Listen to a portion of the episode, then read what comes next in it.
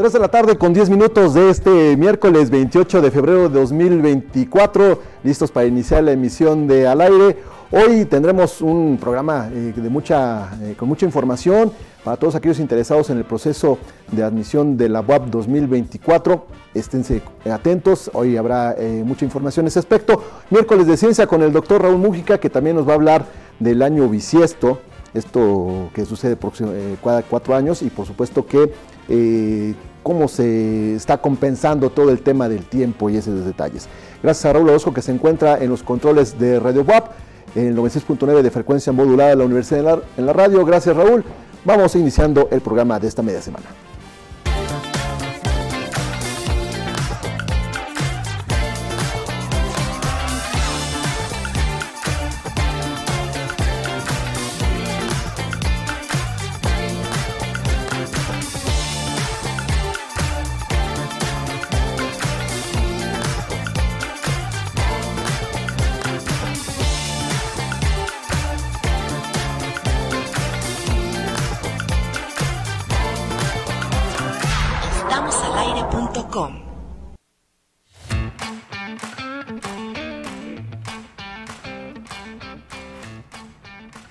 Buenas tardes una vez más a todos, para todos aquellos que nos sintonizan a través del 96.9 de frecuencia modulada y también estamos al aire.com. Nos saludamos esta tarde. Kairi Herrera, ¿cómo estás? ¿Ya mejor? Ya, ya. Hola, hola. Hola, ¿cómo estás? Muy bien, muy buenas tardes. Ya mucho mejor. Ya hoy estoy feliz de que no hay absolutamente nada de alergia. Perfecto. muy contenta. Muy bien. Armando Valeri, ¿cómo te encuentras? Amigos, ¿cómo están? Muy buena tarde. Eh, saludándolos esta, este miércoles. Y como platicamos hace ratito, pues con mucho calor, pero acá estamos con todo. Sí, una temperatura alta que hay en la ciudad de Puebla y en varias partes de la República. Del otro lado de, la producción está eh, también Iker Carmona. ¿Cómo estás, Iker?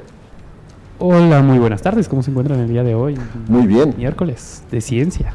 De ciencia. Contestas muy solemne. Eh, eh sí, estamos aquí como en, todo un poco, ¿no? Hay varias actividades que hacer el día de hoy. Perfecto. Y también saludo a Lalo Zambrano. ¿Cómo estás, Lolito? Amigos, muy buenas tardes. Estoy muy bien, muy contento de estar con ustedes en este bello espacio. Perfecto. Eh, Manolo Frausto, ¿cómo te encuentras? Bueno, ahorita, ahorita nos, contestas. Rápidamente vamos.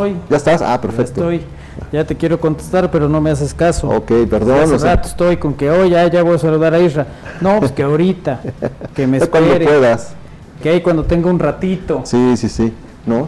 No, ya vine. Ah, bueno hombre, tenemos, nos tenemos ya aquí. Sí, ya sé que estamos muy agobiados. Sí, porque ya sabes que cuál es tu... Traías mucha angustia. Pues no angustia, más bien como que, a ver, ¿por qué otra vez tenemos que estar discutiendo de temas así tan triviales? bueno, pues un gusto como siempre, Isra, saludarte y a toda la gente que nos ve y nos acompaña en estamosalaire.com. Oye, la nota del día rápidamente. Venga. Eh, hoy por la tarde se va a dar a conocer el el cartel ya para los espectáculos de la Feria de Puebla, que ya usted puede decir que estamos a la vuelta de la esquina, pues será hasta el mes de abril y mayo, pero ya se adelantaron algunos nombres y por ejemplo Alejandro Fernández y Gloria Trevis están en la lista de conciertos, de acuerdo a la nota que hoy se manejó por parte de varios, de varios medios de comunicación. El gobernador del estado, Sergio Salomón Céspedes, volvió a adelantar parte del elenco que formará parte del Teatro del Pueblo en la Feria de Puebla y reveló algunos nombres de artistas. Fue a través de algunas entrevistas matutinas que el gobernador afirmó que todo está listo para eh, hacerse la festividad, así que comunicó que será de gran nivel para que la feria sea reconocida en todo el país. La Feria de Puebla será del 25 de abril al 12 de mayo en la zona histórica del Fuerte de Loreto, allí en la Plaza de la Victoria, y habrá distintos atractivos. Y rápidamente soltó dos nombres. Alejandro Fernández y Gloria Trevi. Mm. Con lo cual están contentos Kairi y tú.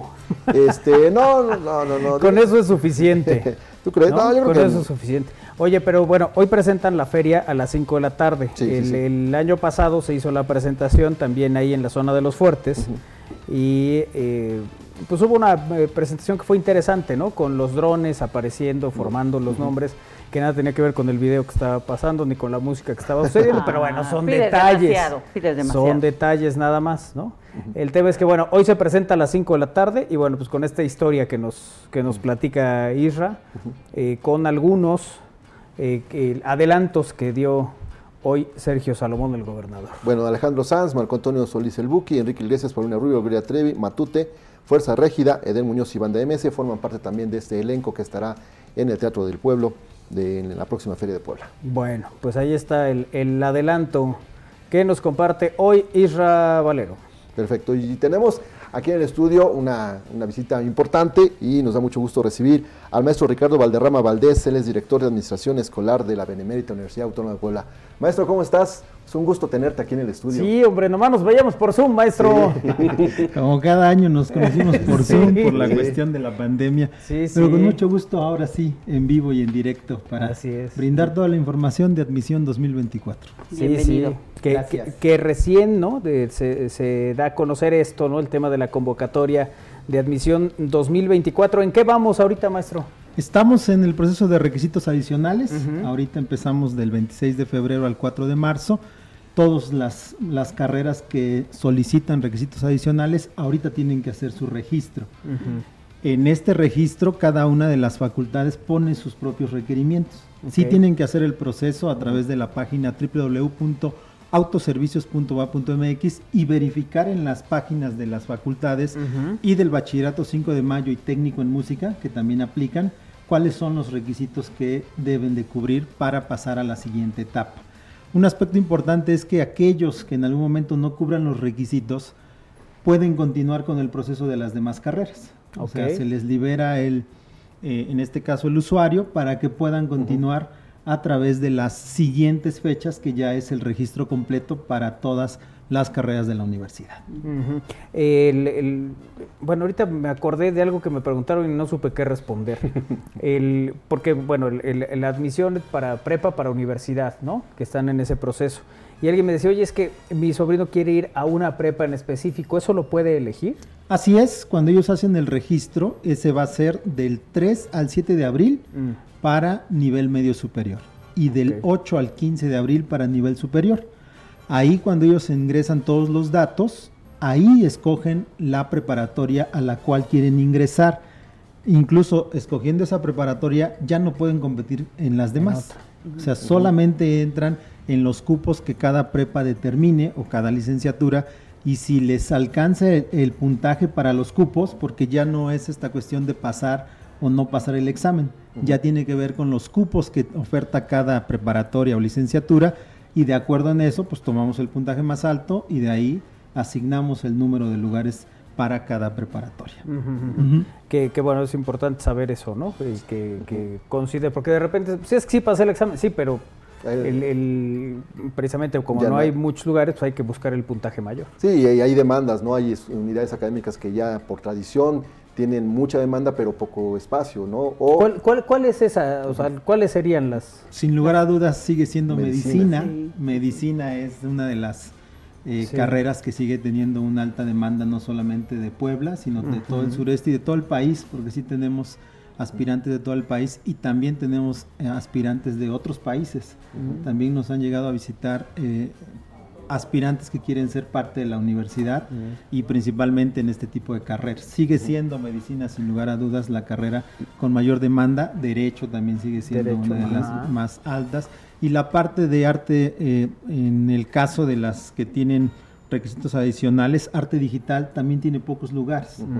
Entonces también tiene que ver con el número de lugares disponibles con relación al número de aspirantes que tenemos. Uh -huh. Estamos esperando más de 80 mil aspirantes uh -huh. en total para los 121 programas educativos que ofertamos para admisión 2024. ¿Y en las prepas cómo está la, el, la, demanda? En las prepas ha habido un incremento en la demanda con relación a preparatorias como la 2 de octubre. Uh -huh. su, su, índice de, de, solicitudes sí se ha ido incrementando con relación a los años anteriores y esperamos que este fenómeno vuelva a repetirse para este año. Entonces suponemos que la 2 de octubre ahora ya es una eh, preparatoria de mayor demanda, sigue siendo la, el bachillerato 5 de mayo, aunque tiene requisitos, requisitos adicionales, también se sigue solicitando mucho. Uh -huh. la, eh, la, prepa Zapata también tiene uh -huh. una demanda con relación al número de aspirantes y prácticamente todas las preparatorias tienen mayor demanda con relación a los años anteriores. O sea, uh -huh. sí hemos tenido un incremento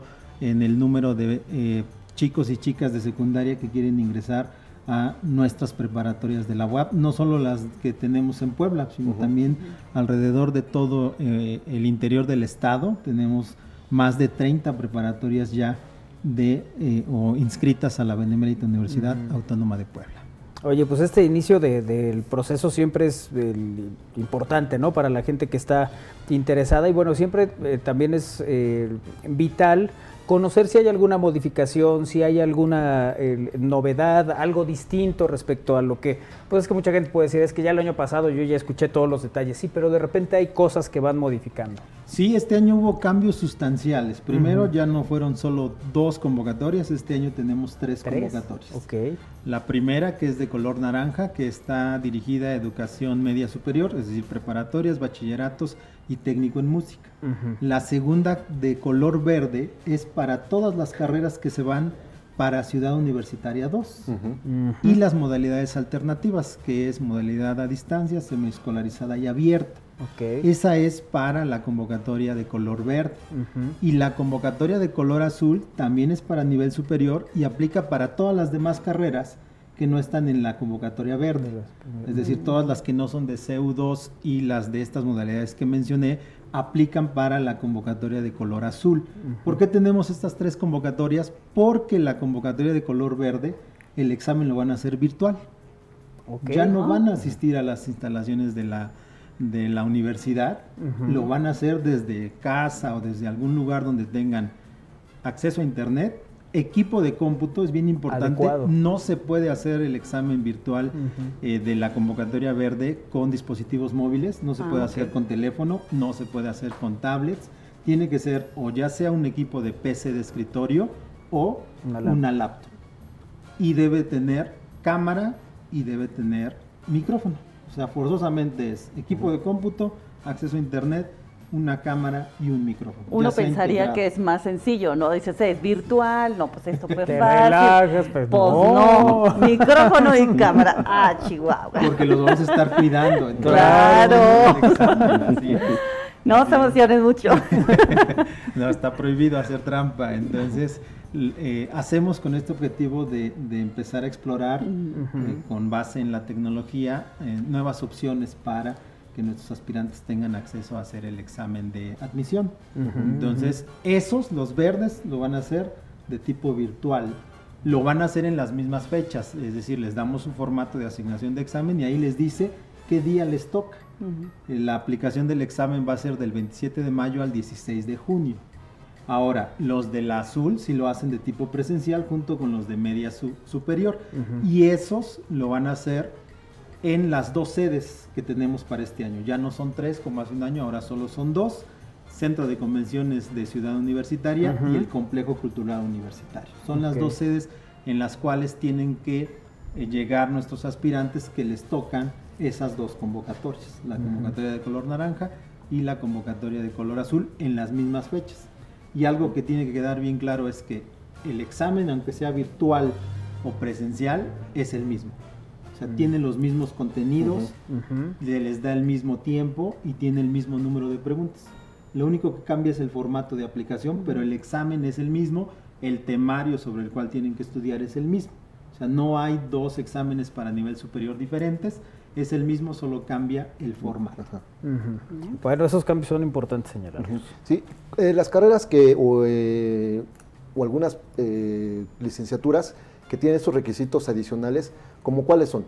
Por ejemplo, cultura física supongo que debe de tener un examen adicional, ¿no? Te las digo rápidamente. Del nivel medio superior, bachillerato 5 de mayo y técnico en música. Del nivel superior, arte digital, arte dramático, artes plásticas, cinematografía, cultura física, danza, dirección financiera, enfermería Puebla, enfermería Tezuitlán, estomatología únicamente Tezuitlán únicamente. La de Estoma de Puebla no tiene requisitos adicionales. Etnocoreología, medicina general y comunitaria de Tezuitlán. Medicina de Puebla no tiene requisitos adicionales, solo medicina general y comunitaria. Música, readaptación y activación física Puebla, modalidad escolarizada. readaptación y activación física Puebla, modalidad semiescolarizada. Y la licenciatura abierta en la enseñanza del inglés. Esas sí necesitan requisitos adicionales y esas se cierra el registro 4 de marzo. No hay prórroga tampoco con relación a las fechas que vienen en la convocatoria. Si alguna de las fechas se les llegara a pasar, en ese momento quedarían fuera del proceso. Pues ya estamos hablando que el lunes es el límite para ellos, ¿no? Así es, es el límite es el lunes, por lo cual sí tienen que estar pendientes de eh, toda la información referente a estas que acabamos de mencionar. Tenemos siete nuevas carreras también. Tenemos la licenciatura en Podología en Puebla, la licenciatura en Atención Integral al Adulto Mayor y la licenciatura en Psiconeurodesarrollo. Son tres carreras que se van a ofertar nuevas, tres carreras nuevas en Ciudad Universitaria 2, Ingeniería Biomédica, Ingeniería en Ciberseguridad y, e Ingeniería en Ciencia de Datos. Y también este año se abre en Chiaute de Tapia la licenciatura en procesos educativos. Son las siete carreras nuevas que tenemos para eh, este año. Oye, ¿qué, trabajo se avientan. La verdad es que, cada proceso eh, de admisión que platicamos eh, contigo, que ya llevamos varios, ¿no? hablando del, de, los temas, a mí me impresiona la cantidad de gente que tienen que ver, que atender, que evidentemente es como su trabajo y su responsabilidad. Eh, pero cómo al final le tienes que brindar la oportunidad a todos, ¿no? La atención, el resolver dudas, el ver eh, que el proceso encuentre la mayor cantidad de, vías libres para que el, alumno pueda hacer todo eh, pues con total tranquilidad. Sí, así es. Ayer estábamos haciendo la lista y somos 21 dependencias de la UAP las que participamos en el proceso de admisión. Y somos cerca de 750 personas las que de manera logística eh, participamos al momento de hacer todo lo referente a atender a este número de aspirantes que llegan a estas dos sedes y ahora de manera virtual. Entonces sí se mueve todo el aparato eh, administrativo de la Benemérita Universidad Autónoma de Puebla para brindarles a todos los aspirantes que cumplan con los requisitos esta oportunidad de poder quedar en uno de los lugares que oferta cada unidad académica. Entonces, eh, lo hacemos con mucho gusto, por supuesto esto requiere de terminamos admisión 24 y, arrancamos admisión 25, entonces eh, es un proceso cíclico que nunca termina, pero siempre tratamos de buscar estas áreas de oportunidad para brindar este servicio a nuestros aspirantes. En el turno intermedio, que vamos a tener tres turnos para la aplicación de examen, en el intermedio tratamos de poner, por ejemplo, a todas las mujeres para que eh, lleguen al mediodía a las instalaciones. Y también tratamos de poner en ese turno a los eh, eh, foráneos para que el traslado tampoco sea tan temprano, porque sabemos que hay algunos que tardan de dos a tres horas en, llegar a las instalaciones y no salgan de, sus municipios en la madrugada. Y que también que el regreso no sea tan tarde, porque ese es el otro aspecto. Que si les toca en el turno, en el tercer turno, pues también el regreso genera un problema. Entonces sí damos estas particularidades con relación a el servicio que les ofrecemos. Por supuesto, esperamos que estén el menor tiempo en el sol, eso también lo cuidamos mucho, para que también el ingreso sea lo más controlado posible y también ellos estén en las condiciones óptimas para hacer el examen. El examen es presencial digital, vuelve a ser igual. Tenemos computadoras instaladas, ellos no tienen que llevar computadoras, nosotros las tenemos y se las ponemos a disposición para que a través de la parte presencial de los que les toca puedan hacer el examen sin ningún problema. Oye, eh, maestro, ya prácticamente nos tenemos que ir a corte. Eh, ¿qué, ¿Qué sigue? ¿De qué hay que estar atentos, digamos que en el corto plazo en este proceso de admisión? Ahorita sigue el proceso de inscripción del 3 al 7 de media superior, del 8 al 15 de nivel eh, superior. El 15 de abril sale la guía oficial de los temas que van a venir en el examen. Ya la pueden descargar de manera gratuita a partir del 15 de abril. No hay un curso oficial, también eso tiene que quedar bien claro, porque hay muchas páginas que se roban nuestra imagen y la utilizan a diestra y siniestra no tenemos curso oficial, eh, no hay curso que garantice el ingreso, no hay otra forma de ingresar a la universidad más que los resultados que tienen en el examen de admisión, no existe nadie que les pueda garantizar, eso también es bien importante porque en la convocatoria viene un correo, si ustedes fueron víctimas de algún fraude, ahí lo puedan denunciar para que este tipo de situaciones no no se vayan replicando. El 13 de julio son los resultados, del 27 de mayo al 16 de junio es la aplicación del examen y pues, esas serían las fechas más importantes eh, en términos generales del proceso. También cambia el examen. La estructura del examen cambia, ya no viene la parte del área, se pedía una parte de área, teníamos cuatro áreas dependiendo de la carrera a la que iban, esa ya se elimina. No va a haber preguntas de área y se agrega un módulo de inglés. Pero el módulo de inglés no repercute en el puntaje final del examen de admisión. Eso también tiene que quedar bien claro. Sí lo pedimos porque ubicamos a nuestros alumnos en el nivel de inglés que traigan, para que no empiecen desde cero. Solo es para ubicación, pero no repercute en la calificación final del examen de admisión. Y se elimina la parte de las preguntas por área de conocimiento. Son eso de los otros temas eh, que sí cambian de manera estructural con relación a admisión 2023. Oye, maestro, hagamos otra sesión más larguita. Nos aventamos un, buen rato con todo este tema, con todo lo que hay que saber, con todo lo que hay que conocer eh, para, para, la gente, ¿te parece? Pues estoy a la orden, ustedes me indican cuándo y con mucho gusto les ampliamos toda la información. 22 22 29 55 95. Si tienen alguna duda, tenemos nuestro call center de 9 a 5 y estamos a la orden para resolverles todas las dudas de, la, de las tres eh, convocatorias que ya publicamos. Y por supuesto, si me vuelven a invitar, aquí estaremos con mucho gusto. Claro que sí, porque hay muchas dudas, ¿no? Sí, sí, sí, hay muchas cosas que hay que conocer más a detalle. Maestro, un gusto tenerte aquí. Pues un gusto saludarlos en vivo, por fin ya les pude conocer. ¿Qué tal que sí tenemos piernas? Sí, eran reales, eran reales. pensé que, no, que eran inteligencia artificial, pero no. Sí, sí, sí, son reales y por supuesto, gracias por la invitación. Muchas gracias, maestro. Hacemos una pausa, regresamos. Ahorita platicaremos con Héctor Fernández Lara. Pausa, regresamos.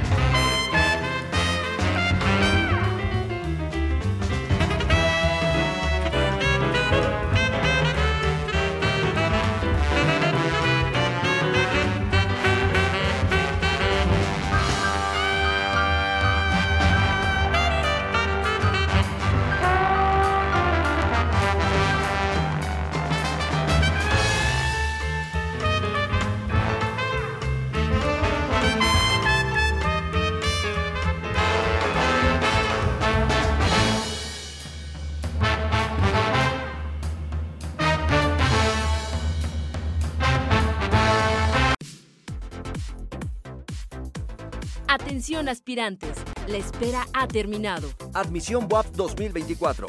Consulta la convocatoria en admisión.wap.mx. Decide tu futuro. Benemérita Universidad Autónoma de Puebla. Del 4 al 10 de marzo no te pierdas el torneo. Puebla, Padel Open 2024, en la Arena Ignacio Manuel Altamirano de la UAP. Accesos a través de superboletos.com. Más información en www.a1padelglobal.com. Benemérita Universidad Autónoma de Puebla.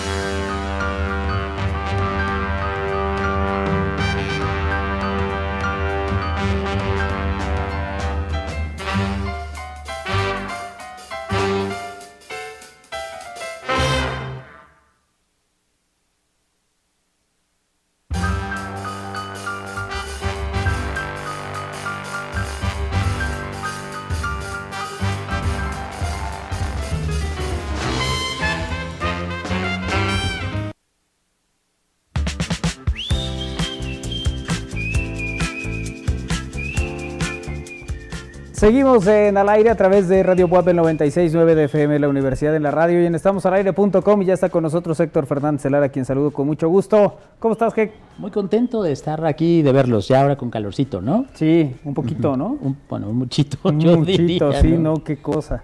A todos nos anda su... Bueno, en fin. Eh, hoy queremos hablar de algo que pues no tiene que ver con, digo, mucha gente lo ubica con febrero. Exacto. Pero pues tiene que ver con todo el tiempo y con todo el año, que es el, amor y estos lugares que son emblemáticos y que de una u otra manera te, remiten a eso.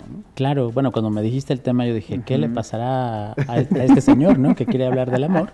Pero pues me parece totalmente cierto lo que dices, ajá, como que igual estamos como Fíjate que me dejaste pensando, ¿no? Que dije, bueno, poner algunos lugares como que son típicamente amorosos y fíjate que, bueno, fíjense que sí, o sea, yo creo que eh, son como estereotipos o lugares comunes o no sé qué, pero yo creo que sí, bueno, ahorita nos dirá Kairi si no le gustaría algún tipo de, acción amorosa en alguno de estos lugares, o sea, es que la gente, o sea, la gente sigue creyendo en el amor, la, la gente sigue invitando al novio, a la novia o al quelite o como se llame, sigue dando anillos. Y estos lugares yo creo que siguen siendo como muy emblemáticos para echar el romance, ¿no? Como que se presta. Y México como país tiene algunos lugares que eh, se han identificado por eso. ¿no? Ya lo creo y, te digo, al final es totalmente relativo. A lo mejor cada, a lo mejor tú tienes una historia de amor en Chalmimilulco, ¿no? Claro. Que es, no, no, no, lo dudaría. ¿Qué le conoce? No, no, no, o sea. al tanto, ¿verdad? Es un ejemplo, sí, totalmente. Pero eh, yo creo que si hay lugares que pensamos, no sé, en luna de miel o en dar un anillo o no sé qué. ¿Tú has pensado en algún lugar así? Fíjate que de momento no. De momento no. Pues igual con esta lista te damos alguna idea, idea y ya puedes como que a lo mejor decir, ah, aquí no estaría mal, ¿no? Entonces hicimos como una selección nacional e internacional, ¿no? Insisto, algunos lugares pues comunes, pero yo creo que sí son este idóneos para, para romancear, ¿no? Claro. Y bueno, sí, también como que febrero pensamos siempre en echar romance, ¿no? Sí. Este, y pues bueno, para finalizar este febrero bisiesto, buenísimo hablar de, estos lugares para, para amarnos, ¿no? me, dejaste pensando, dije, ¿cuál será un lugar como súper romántico? También como que tenemos eh, esos estereotipos, ¿no? De a lo mejor una playa o una cabaña, que aquí ya hemos dicho, ¿no? Que nuestra sierra norte de Puebla tiene como muchos lugarcillos para romancear. Y dije, ¿cuál será como la playa? No, no sé qué piensan ustedes, pero el lugar que me parece más romántico en ese sentido de playa, pensé, no sé por qué, en Puerto Vallarta, ¿no? Eh, bueno, que además eh, tiene como todo esta, e, e, este asunto de ser un pueblito tradicional, eh, con calles empedradas, bueno, pensando en el Puerto Vallarta tradicional, ¿no? Eh, vinculadas como historias de amor, no sé si ubican ya las nuevas generaciones, luego les digo, ¿sí sabes quién es Elizabeth Taylor? Entonces, me dicen, bueno, pues más o menos, no sé qué, ¿no? O sea, como que parejas famosas que se amaron ahí y que echaron romance y tal. Entonces, mi primer sugerencia para echar romance sería sin duda Puerto Vallarta, pero el Puerto Vallarta clásico, ¿no? El que le, eh, la zona romántica que incluso le, llaman de esa manera, ¿no? No conozco Puerto Vallarta. Mira, podría ser un buen un, buen momento. Entonces, de verdad tiene todo, o sea, es el típico pueblito con calles eh, sinuosas y empinadas.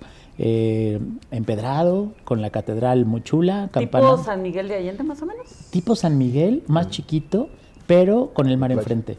Entonces, o sea, las vistas son muy bonitas, hay muchas terracitas para echar el romance o para cenar, eh, y está como este ambiente como muy mexicano. Ahora se ha vuelto como un destino muy buscado por los norteamericanos, justamente por eso, porque pues bueno, además de que el precio para ellos es bastante menor, ¿no? Eh, sin embargo, eh, sí hay como ese halo de romance, o sea, como que es un pueblito todavía que tiene ese encanto, les digo, tiene como este, esta atmósfera, entonces sería como la primera recomendación en México para romancear, ¿no? Para celebrar un aniversario, para dar el anillo, para una luna de miel, ¿por qué no? O para si no tienes a nadie, conocer. Claro, también. Me han contado que se conoce gente interesante por allá. Oye, me quedé pensando también las épocas, ¿no? Que, de, acuerdo a las épocas había lugares donde sucedía todo esto. En algún momento lo fue Acapulco. Claro, claro. Eh, varias décadas, pero pues por ahí de 50, 60, 70. Sí. en, en, algún momento se puede considerar que ese fue el lugar eh, de alguna manera del amor, pero bueno, luego han aparecido otros. Claro, y bueno, lo que dices es totalmente cierto. Fíjense que tenemos como esa, e, ese referente cinematográfico, que bueno, el romance siempre está en el cine y ligado, y eso que dices es ciertísimo. Da la casualidad que ciertos actores famosos en la época eh, descubren como estas playas y las hacen famosas. Entonces, bueno, Acapulco fue el caso, ¿no? O sea, muchísima gente del, del, espectáculo de Hollywood de esa época, que tú dices 50, 60, lo, le echan el ojo, lo, lo, hacen popular y la gente lo quiere ir. Vallarta pasa lo mismo, con, justamente con, con eh, Elizabeth Taylor. el que fue su marido, Richard Burton, hace una película ahí que se llama La Noche de la Iguana. A lo mejor las generaciones más jóvenes la ubican en la canción de Alejandra Guzmán, de en plena noche de la iguana, ¿no?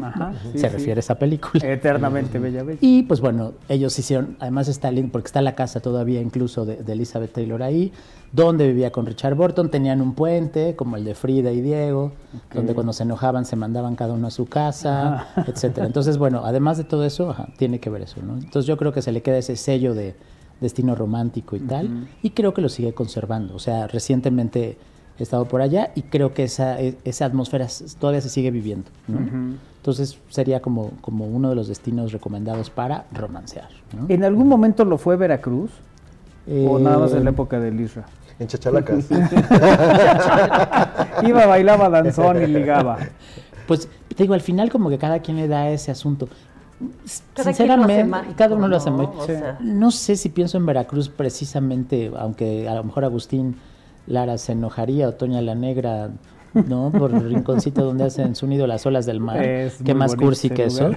Eh, no, sé, o sea, yo no lo... No, ¿verdad? Como que no estaría Lo veo más como festivo, fiesta, carnaval. Sí, sí. ¿no? Eh, no sé, a lo mejor y también depende de tu historia o la percepción, ¿no? Ajá, pero como que ese halo, velas. Qué buen marco para pedir matrimonio en el San Juan de Ulúa. Tráigame dos champolas.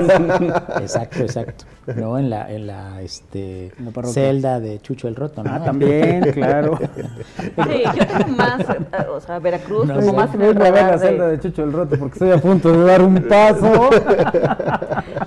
Tengo el radar de, de, de Veracruz, pero de ir a vacacionar un fin de semana que está cerquita. Claro, sí, no, es tanto. No, me ha pasado así algo así eh, emocionante en Veracruz, no. Muy mal, muy mal. Señores, habrá que hacer algo al respecto, ¿no? yo diría, yo diría. Estoy de acuerdo. Entonces, bueno, como en ese mood, digamos, o sea, sería como nacionalmente esa.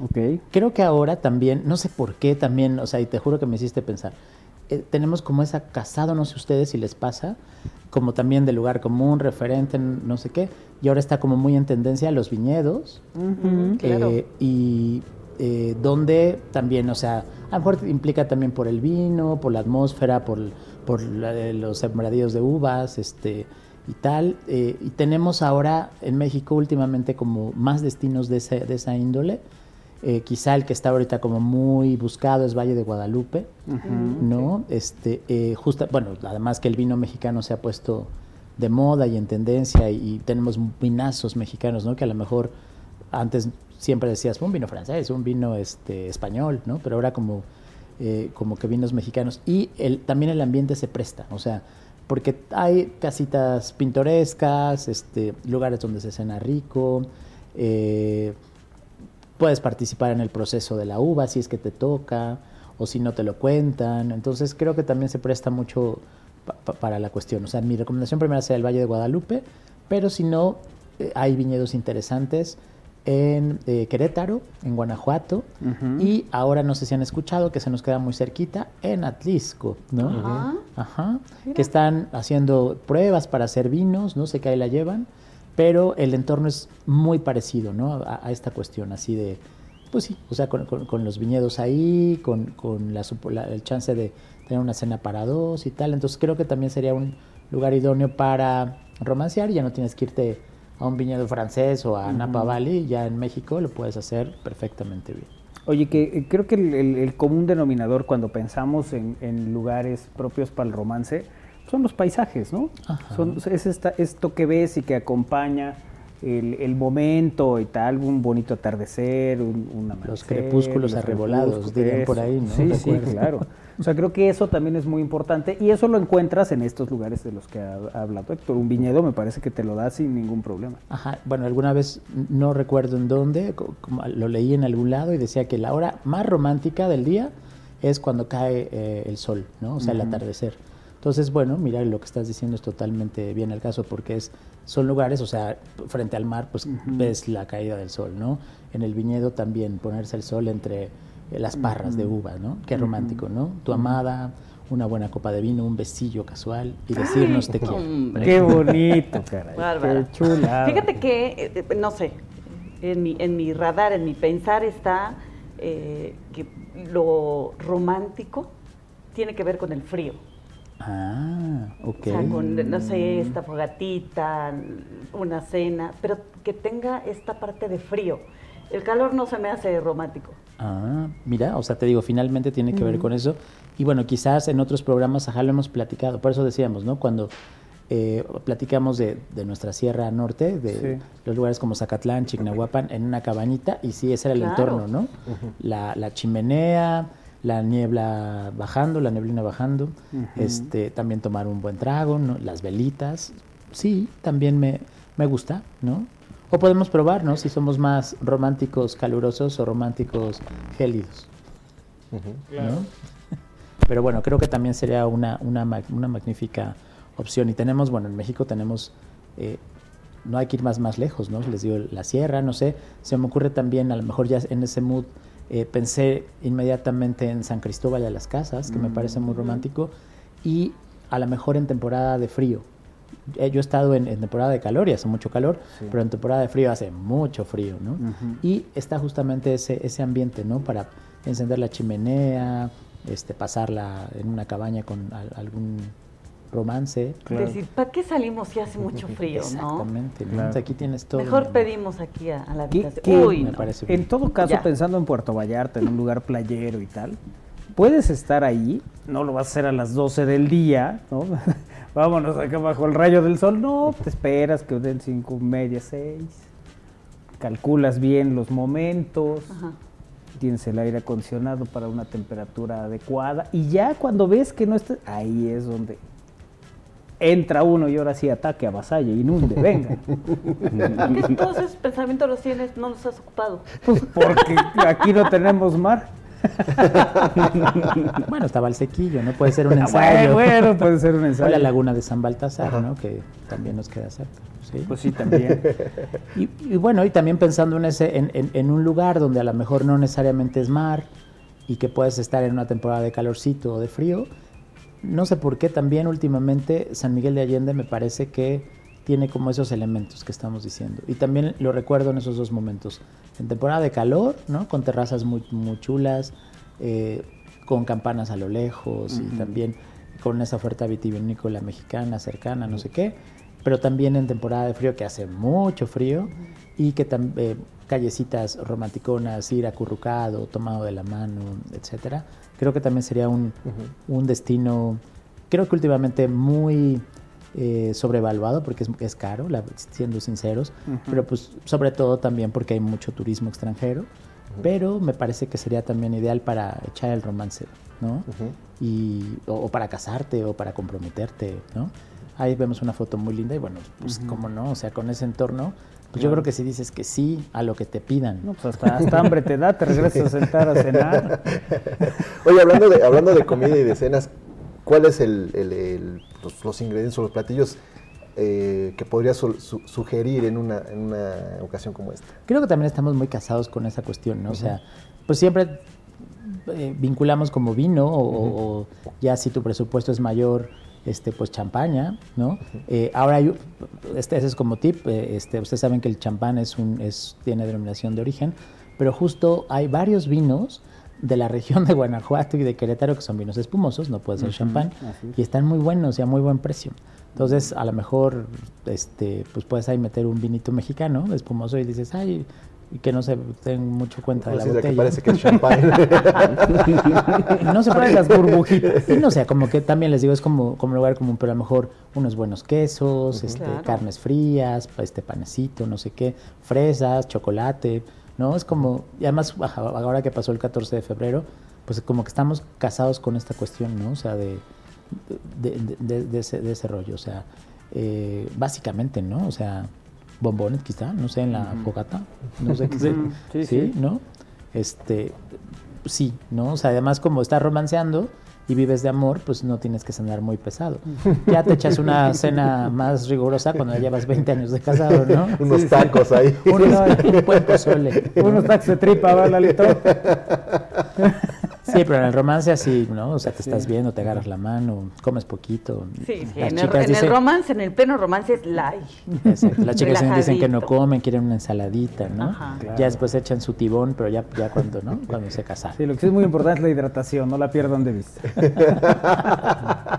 Está abajo del champán un, un suero. Ahí tienes tu suerito. Servilleta porque está fría, ¿no? Oye, San Miguel de Allende es un sitio con estas características que dices que se presta, que está para el romance, pero también tiene muchos años siendo eso, ¿no? Yo creo que es de los que más se ha mantenido, no sé si Se ha mantenido y ha habido listas, no sé eh, si alguna vez aquí lo comentamos, o sea, eh, luego hay expertos en turismo, ¿no? Ya sea agentes o, bueno, personas que se dedican al turismo y les gusta hacer listas este, de los lugares eh, más deseados o con mayor interés al año incluso a nivel internacional. Una de estas asociaciones se llama Planet, eh, Lone Planet y saca una lista anual ¿no? de cuáles son los destinos que le va a interesar al turista, no solo nacional, sino internacional, conocer este año. Y San Miguel ha estado muchísimo tiempo, o sea, sí resulta como, bueno, tiene, es que tiene muchas cosas, ¿no? O sea, eh, el pueblito en sí mismo, la arquitectura, la gastronomía es muy buena. Eh, y bueno, este, siendo que lugares para quedarte, o sea, desde casitas, hoteles y tal, algunos les digo a precios pues no muy accesibles, pero creo que sí ha despertado mucho el interés. Y bueno, ya hay una comunidad eh, norteamericana, sobre todo de personas retiradas, que viven ahí y que pues han procurado que el pueblito esté pues siempre lindo, o sea, que, que esté conservado, que se pinte, que los servicios funcionen, etcétera. Oye, también muy cercanos todos ellos al arte a veces. Ah, sí, sí, siempre hay exposiciones, festivales. Hay un festival de cine que es que la edición es cada año y que tiene cada vez va eh, no sé si está a nivel de Morelia, pero la le pisa un poco los talones. Este, ajá, este siempre ajá, vinculados con el arte y la cultura.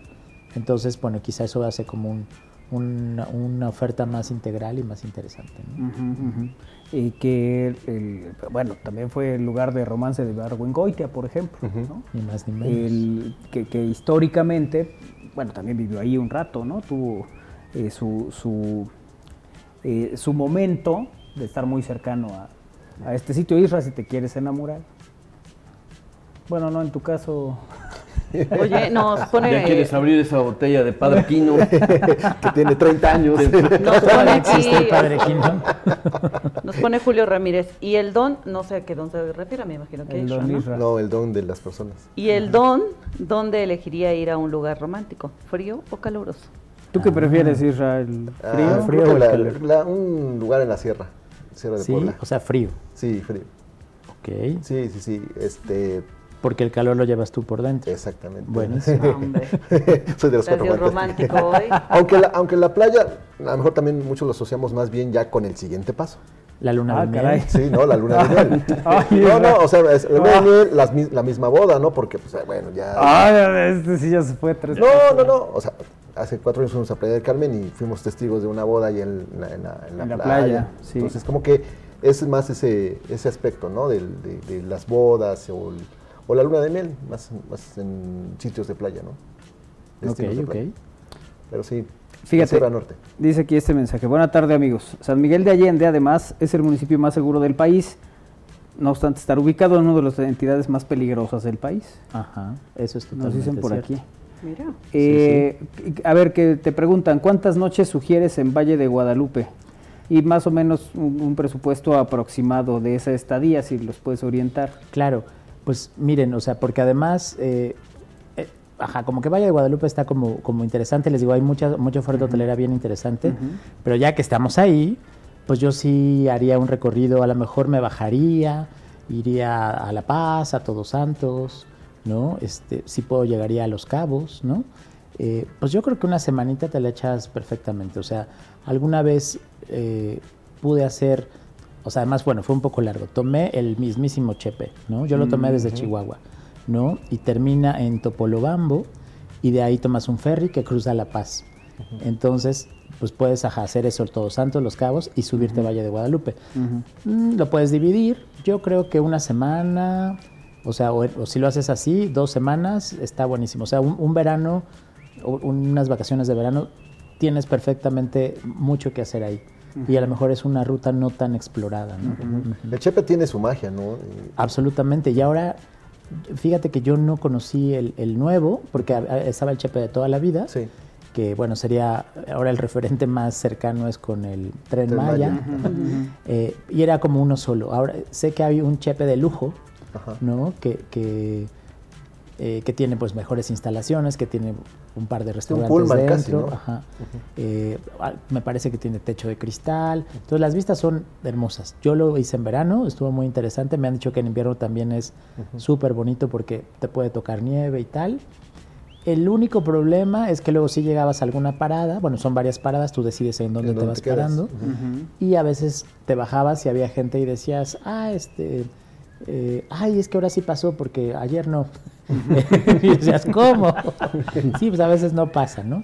Que también es parte de la Sí, es muy, eh, creo que sus destinos son muy espaciados, ¿no? O sea, eh, tienen ese, ese detalle. Exacto, y no todas las estaciones quizás son, este, eh, a lo mejor te bajas un ratito o no te bajas o la ves solamente desde el tren, pero sería súper recomendable, o sea, yo sí lo recomendaría totalmente. ¿A ti sí te antoja hacer ese, recorrido? Sí, sí, recién eh, tuve información y sí, la verdad es que es muy interesante, pero sí necesitas mucho tiempo y saber dónde quedarte en una pausa, en una parada, ¿no? Porque si hasta el otro día regresaría el chepe. Sí, sí, sí. Te bajas y hasta el día siguiente pasa, si es que pasa. Como si es que pasa, pasa a las 5. Yo, ¿cómo? y si no pasa, me dice, pues ya no pasó. yo, ah, qué interesante, ¿no? Sí, sí, sí. bueno, eh, con esto apenas estamos recorriendo México. Ok. Pero en el siguiente bloque nos vamos a echar fuera de México. Ah, buenísimo. Nos los echamos, no los echamos. Venga. Vámonos entonces a pausa y regresamos. Es al aire a través de Radio Boap y en estamosalaire.com.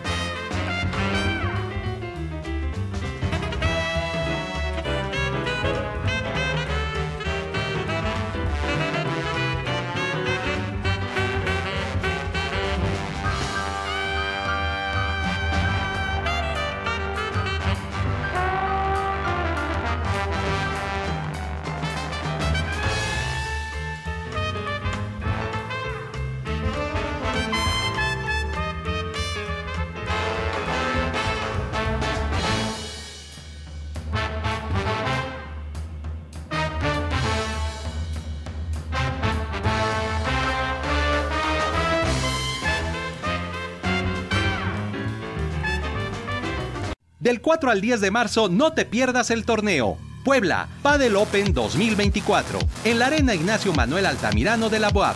Accesos a través de superboletos.com. Más información en www.a1padelglobal.com. Benemérita Universidad Autónoma de Puebla. Atención aspirantes, la espera ha terminado. Admisión WAP 2024. Consulta la convocatoria en admisión.wap.mx. Decide tu futuro. Benemérita Universidad Autónoma de Puebla.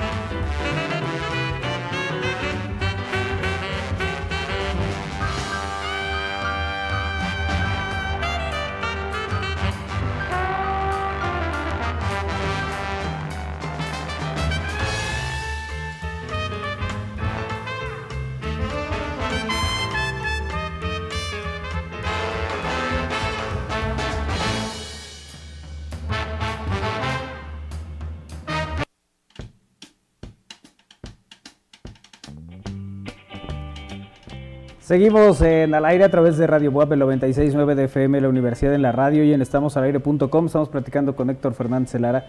Eh, ya hablamos de algunos sitios para el amor en México, algunos lugares, algunos destinos turísticos con estas características. pero bueno, hay otros fuera de México también. Hay otros. Si el presupuesto es mayor o si el amor es grandísimo, pues yo creo que podemos ir más allá de las fronteras. Hay, pensé en ciudades y se me ocurren varias.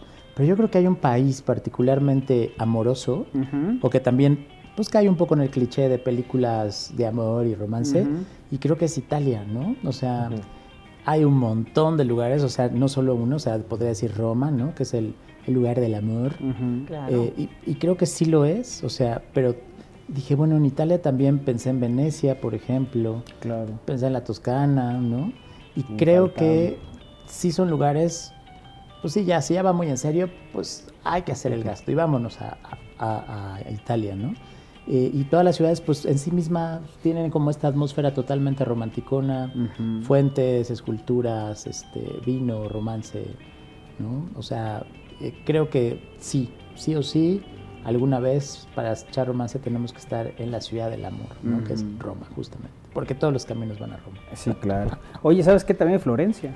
Florencia, sí, sin duda, o sea, creo que, que tiene, además, híjole, son de esas como ciudades museo, que, que, en cada esquina te puedes encontrar algo, y a lo mejor si vas como, me, pasó, bueno, yo, yo nunca he dado un anillo, ¿no? Este, formalmente, así.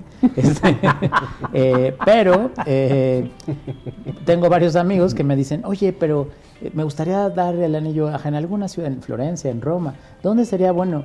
Y me acuerdo que me decía, no manches, o sea, es que ya, o sea, en cada esquina era de aquí, aquí, aquí, ¿no? O sea, porque pues como que todos, sobre todo les digo, ese cliché cinematográfico que tenemos en la cabecita, ¿no? Y creo que en esas ciudades se cumple, ¿no? Porque eh, independientemente de la hora del día y tal, o sea, siempre hay una esquina bonita, este, una fuente interesante, ¿no? Que seguramente traerá eh, cuando recordemos eh, de ese momento especial, pues bueno, vendrá nuestra mente y dirán, ay, sí, sucedió en Italia, ¿no? Oye, paisajes muy bonitos, bueno, la Toscana. La Toscana es súper chula, o sea, esa, esa idea también de eh, campos llenos de girasoles este, o trigales, ¿no? Eh, como aquellos ojos verdes, ¿no? Que era una canción, ¿no? De, Como los trigales tienen. Pues sí, los estás viendo, o sea, insisto, es como un cliché, pero creo que todos somos románticos y cursis en el fondo. Entonces, ahí no tienes que hacer gran cosa más que poner las ganas y el anillo, sí. Ya tienes el escenario, ya, totalmente. O sea, no necesitas ni gente. Es, es, correcto, es correcto. Nada más que pero las más hay, ¿no? Hay mucho turista, entonces... Hay mucho turista, Ah, bueno, dependiendo también la época y bueno, entonces, sí, ¿no? No sé si han visto en redes sociales esas fotos de cómo te lo imaginaste o cómo es entonces, bueno, quizá evitar los tumultos si queremos romancear, pero bueno, siempre hay como rinconcitos, ¿no? Claro. Lindos. Y, hay lugares eh, que también sí se, eh, se, se, presenta mucha gente para ver un atardecer, por ejemplo, ¿no? Estos, este edificio que es una especie de centro comercial que en la parte de arriba, eso es en, en Venecia, ¿no? Correcto. Eh, que ahí ves el atardecer y entran por bloques, hay mucho y cada quien toma ah, su Correcto, exacto. Ajá, que tienes como una vista del Gran Canal, ¿no? Exacto. Exactamente. ese es un, digamos que algo que aunque no haya mucha gente, pues siempre hay gente ahí, ¿no? Porque son de estas cosas infaltables. Infaltables, sí. Y creo que también se ha vuelto como un lugar típico para dar un anillo, para eh, agradar a alguien de forma romántica, O sea, en cualquiera, o sea, no sabría cuál irle, si a Roma, si a Venecia, si a Florencia, como dijiste, ¿no? Quizá más el norte, ¿no? El sur es más como... Sí, yo, yo, yo diría esas, esas serían como los lugares para mí como típicos para romancear, ¿no? En Italia, ¿no? Sí, y que además eh, tienes toda la razón, la propia estructura de esos lugares, de esas ciudades, que son unos museos, pues te permite que, que en una esquina, la que sea, te sientes en un cafecito y te parezca el lugar más hermoso del planeta. Así es, y salen fotos muy interesantes y, normalmente las víctimas dirán que sí. sí, claro, difícilmente puede haber una negativa antes. Ya viajaste hasta allá, como para que digas que no, dice. Porque déjame pensarlo. Oye, es que yo solo te quiero como amigo. ¡Ah, imagínate, eso sí sería horrible, ¿no? Sí, sí, imagínate. La inversión, Isra. No, hombre, Por eso mejor la piensas dos veces.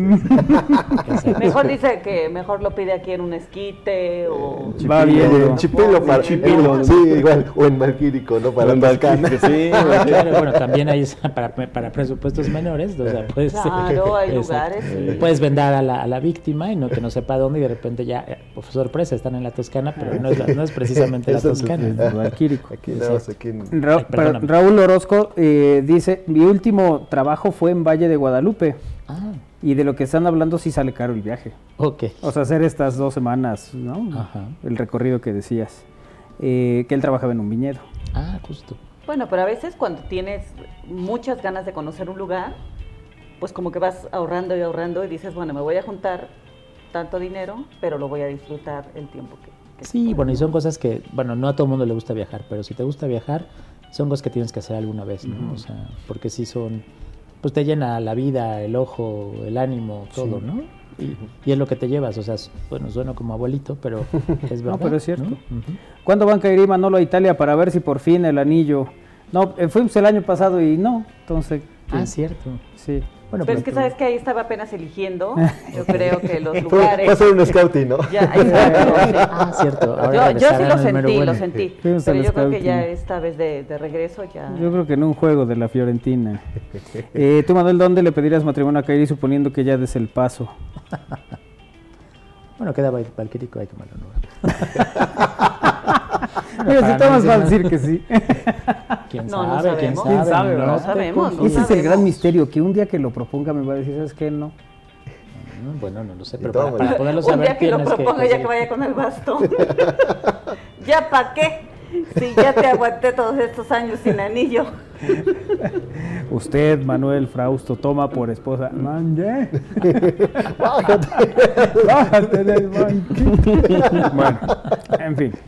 Y bueno, y Italia. Ya, y ves, Italia, sí, sí No, no, pues es que estábamos con los lugares.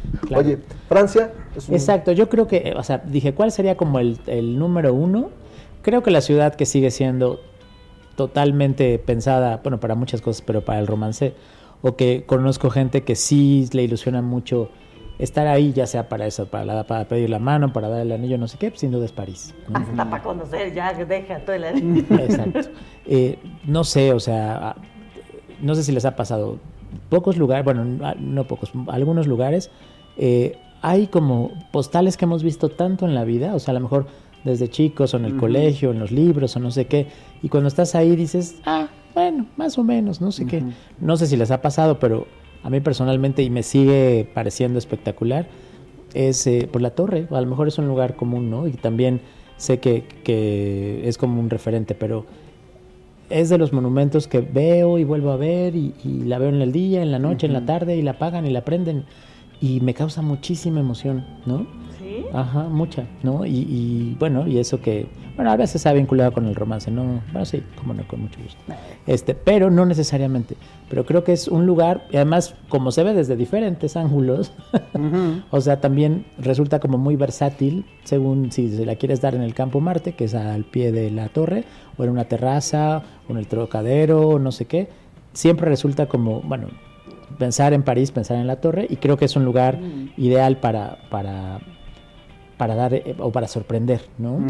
Y eh, bueno, siempre si, si, la persona o la víctima no conoce la ciudad, hay como maneras de irla eh, como escondiendo y para enseñársela en, una calle en particular, en una plaza en particular. Y si la gente que no la ha visto y la ve por primera vez, sí es como, ah, impacto. Bueno, es, lo que yo he visto, a mí me pasó, les digo, me sigue pasando. Y creo que para sorprender siempre resulta muy, muy, muy, bien. O, eso me pasa. ¿No? Entonces creo que eh, sería como el lugar eh, más este, sugerido para, para romancear o para, para sorprender a alguien, ¿no? Sí, París, seguirá siendo París siempre.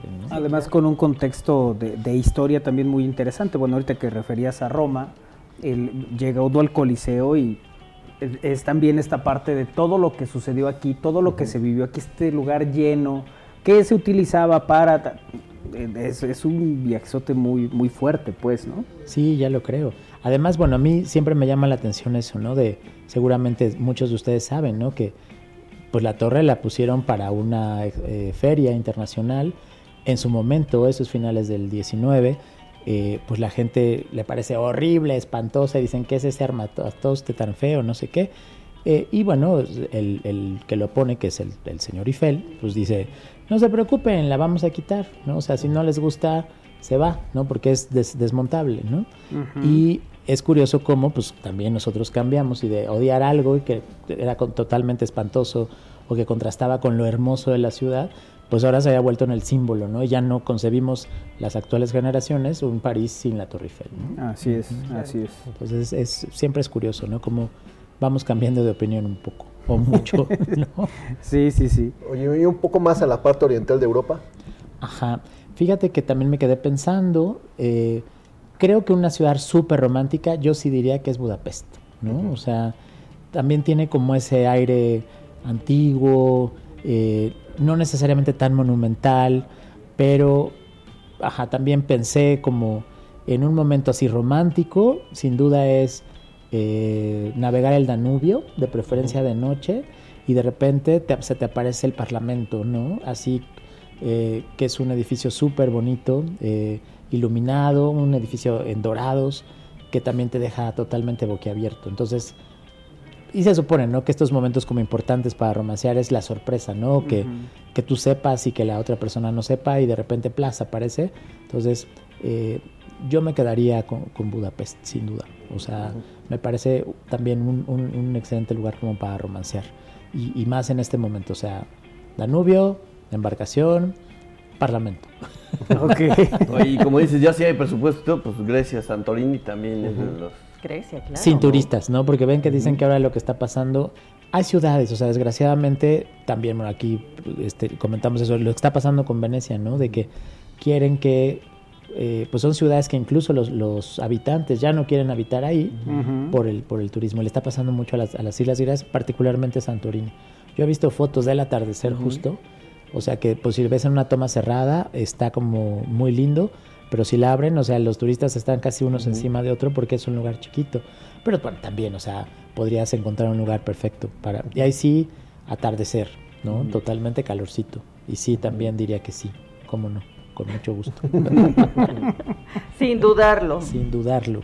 Son eh, todos estos que, que, nos estás describiendo son lugares de verdad eh, atractivos, bonitos, con historia, con imagen, con el, con sabor, pues, ¿no? Muy, muy particular, muy especial. Eh, Europa tiene varios sitios así, ahora nos estás eh, platicando algunos. ¿Tú tienes un favorito tuyo, tuyo personal? ¿Europeo? Ajá. Pues quizá los que les he dicho, ¿no? O sea, sí. O les digo, la verdad, a mí me siguen, o sea, por ejemplo, no sé, eh, también en la lista podría estar Nueva York, ¿no? Que también creo que es un lugar también donde la gente da anillos o celebra, sobre todo en esa majestuosidad de estar en una terraza, ver los rascacielos. Eh, creo que eso es muy, lindo, ¿no? Eh, me pasó alguna vez, cuando la primera vez que yo conocí la Estatua de la Libertad, yo también dije, eh, no, dije, ah, es, además dije, es verde, ¿no? ¿Cómo es verde? Ah, ya te gusta, te subes, no sé qué, y ya, ¿no? Pero quizá con la Torre Eiffel, cada vez que me la vuelva a topar, me da mucha emoción y me da mucho gusto, ¿no? en Europa sería eso. Quizá podría decir que también hay como lugares impactantes o para echar romance. Yo sí diría que además fue un... Además la historia está bonita, ¿no? Que fue un edificio hecho por una historia de amor, que bueno, finalmente es un, es un eh, edificio funerario, es una tumba, pero no por ello, pues no, no es tétrico ni mucho menos. Y sí es de los edificios que últimamente, porque pues, a lo mejor conoces cosas, tienes la oportunidad, y tu capacidad de asombro se va como disminuyendo. Pero la que me volvió así a dejar boquiabierto, con latido de corazón al mil y tal, pues fue el Taj Mahal, ¿no? O sea, eso también sería un lugar ideal para, para un anillo, para un romance, para no sé qué. Eh, por la, por la historia que, que, encierra, pero también por el lugar en sí mismo. ¿no? Y a lo mejor contrasta mucho porque India es un lugar de mucho contraste, porque si hay mucha pobreza, las ciudades no necesariamente están eh, con buenos servicios o con buena limpieza. Entonces, encontrarte como ese oasis literal eh, y con esa majestuosidad sí te deja totalmente boquiabierto, ¿no? Entonces también diría que, que Agra y, su Taj Mahal me parece favorito también. Así también sería una, y también para, para romancear está sensacional. Oye, Héctor, ¿tú compartes que pidan, pidan matrimonio en escenarios deportivos? un estadio de béisbol. Oye, si te gusta, ¿por qué no? O sea, yo conozco chicas y, o sea, porque a lo mejor está muy vinculado siempre con el género masculino, pero hay muchas mujeres que sí son totalmente deportistas y les encanta el fútbol y tal, y me he sabido historias, ¿no? O sea, o sea, eh, eh, en Barcelona, en, el, en, Madrid, este, en el Estadio Guadalupe no he escuchado, pero... no, no ah, tenemos, ¿no? Sí, claro, ah. Que, se, que se planeó y se hizo, pero sí le dijeron que sí, ya no me acuerdo. No me acuerdo, pero sí era como una tipo cenita, algo, ¿hubo? Ah, no, no, pero esa que hubo fue para un jugador. Sí. Ah. El jugador, ah, pero no era un día de partido, pues. lo hizo en el estadio, ahí le, le, pidió matrimonio a su ahora esposa. Ahora esposa. Así es. Bueno, sí, ¿por qué no? O sea, depende de lo que te guste, ¿no? O sea, bueno, ya si entramos en esos temas, hay gente que es más intrépida y ha sido en el paracaídas o en el fondo del mar o este o en el bungee o dices bueno cada quien sus gustos en el cine no que ponen una ah que ponen una película de tu historia. Claro. Ah sí porque imagínate en el colonial o sea, no, quieres ser todo me menos no, o sea, bueno o sea también habría gustos no ¿por qué no o, ahí se conocieron ¿no? Ah, es una posibilidad depende de tu historia no pero bueno ahora que eh, Manolo no sé por qué me, pidió recomendaciones románticas, yo no quiero decir nada, pues quisimos dar como ese halo, pero siempre hay como un montón de posibilidades. ¿no? Es que me quiere sorprender tanto que no sabe cómo. Ya lo sé, ya, lo veo. Está buscando ayuda. Quizás es eso. Esperemos que, alguna haya estado eh, a la altura de aquí de... Hay, hay, ciertas, hay ciertas cosas que, eh, ahora que decía Isra, ¿no? De si en un en un estadio, en un lugar pues, que signifique algo para ti. que eso también te habla ya de la intención y de la creatividad de la persona, que tanto conoces a tu pareja, sabes que ese lugar le puede, eh, o tiene una historia de ambos en ese sitio, y puede ser hasta una estación del metro, si es que ahí hay una historia. Por supuesto, ¿no? Sí, eh, yo conozco una historia que parece de risa, pero fue real, que eh, a la chica le gustaba mucho el pan. Entonces la llevaron a una panadería, tal cual, muy nice la panadería, pero una panadería y si después de degustar varios panes, ahí apareció el anillo, ¿no? Entonces, pues dices, ok, y fue feliz la chica, ¿no? Y, siguen comiendo pan juntos, ¿no? Entonces, entonces ok, o sea, cada quien su, su estilo y su, y su romance, ¿no?